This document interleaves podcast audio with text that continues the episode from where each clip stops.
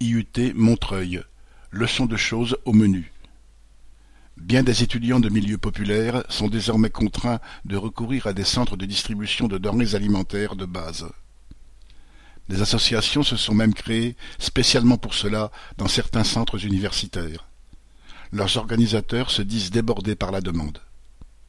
Le gouvernement et les autorités ont eu naturellement des mots touchants et se vantent d'avoir, au plus fort de la crise sanitaire, fait financer des repas à un euro par les œuvres universitaires.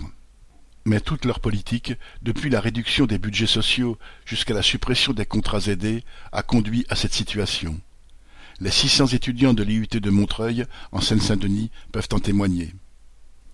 Leur restaurant universitaire, privatisé depuis 2016, a été fermé pendant l'épidémie. Malgré les promesses de l'administration, il n'a toujours pas rouvert ses portes, faute de repreneurs. Nourrir correctement et à un tarif raisonnable ses étudiants ne serait pas assez rentable.